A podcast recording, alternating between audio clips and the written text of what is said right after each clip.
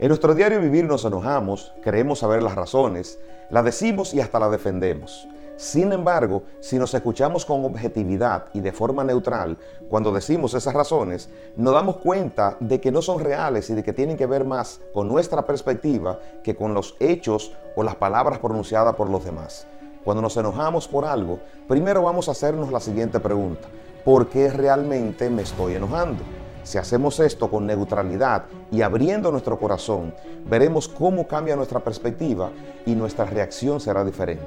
Hoy te invito a que antes de reaccionar con enojo, respires varias veces, te hagas la pregunta que te mencioné anteriormente y entonces respondas.